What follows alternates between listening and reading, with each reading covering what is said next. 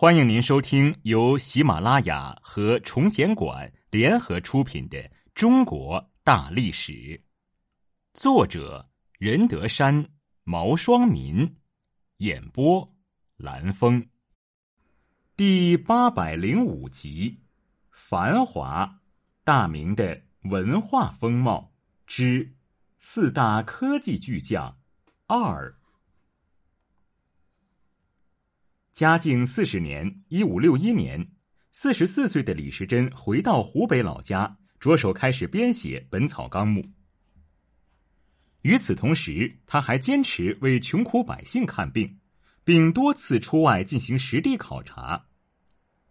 经过近二十年的努力，直至万历六年（一五七八年），《本草纲目》才得以脱稿。《本草纲目》全书共五十二卷。一百九十多万字，此书将药物分为十六部六十二类，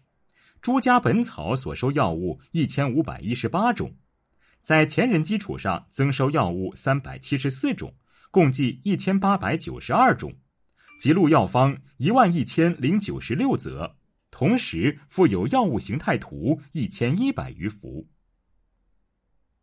本草纲目确立了新的分类方法。打破了自《神农本草经》以来沿袭了上千年的上中下三品分类法，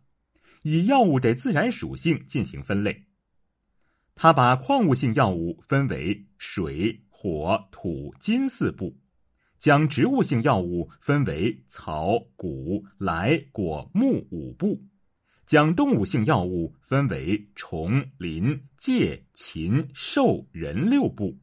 部下又分成三十类。再向下分成若干种。书中还系统的记述了各种药物的性能，做到纲目有序、条理清晰、博而不繁、详面有要。以某种药物的名称为纲，下列具体条目，包括校正、释名、集解、证物、修治、气味、主治、发明、附录、复方等项，叙述甚详。其中以释名来说明药物名称的来源和依据，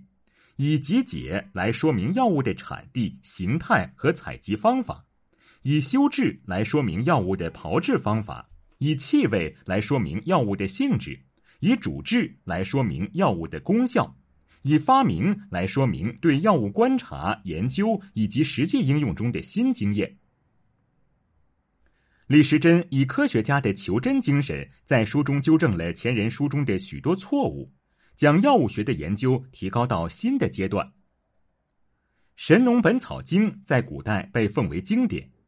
书中记述水银久服神仙，后世医书沿袭了这种观点。近代葛洪在《抱朴子》一书中也认为水银是长生之药。唐真全言其还丹元母。大明本草称其无毒，因此在六朝之下，因服用水银而毙命者不知凡几。李时珍在《本草纲目》一书中批判了这一错误的观点，指出：水银乃至阴之精，秉辰者之性，得反火锻炼，则飞腾灵变；得人气熏蒸，则入骨钻筋，绝阳实脑。阴毒之物，无似之者。《本草纲目》在临床治疗方面也具有极高的参考价值。书中收载各类复方一万一千零九十六首，涉及内科、外科、妇科、儿科、五官科等。其中仅有两千九百多首为旧方，其余都是新方。许多方剂效果显著，又简便经济，极具实用性。《本草纲目》记载了众多的动植物和矿产品种。不仅为我国药物学的发展做出了重大贡献，还对植物学、动物学、矿物学、化学的发展产生了深远的影响，在动植物分类学等许多方面有着突出的成就。李时珍首先提出以植物的形态特征、生长环境和性能等方面进行分类，这种分类法比西方植物学分类法的创始人林奈还要早一百五十多年。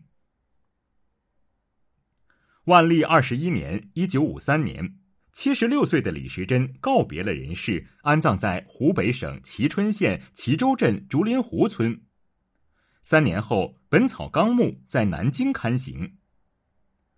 万历三十四年（一六零六年），《本草纲目》流传到日本，先后出版了两种日文译本。此后，《本草纲目》又流传到世界各地，被译成法、德、英、拉丁、俄、朝鲜等十余种文字，在国外出版，对世界药物学和植物学的发展产生了积极的影响。早在一九五一年维也纳的世界和平理事会上，李时珍就被列为古代世界名人，《本草纲目》也被誉为东方医药据典。英国著名生物学家达尔文也对此书赞誉有加，称其为中国古代百科全书。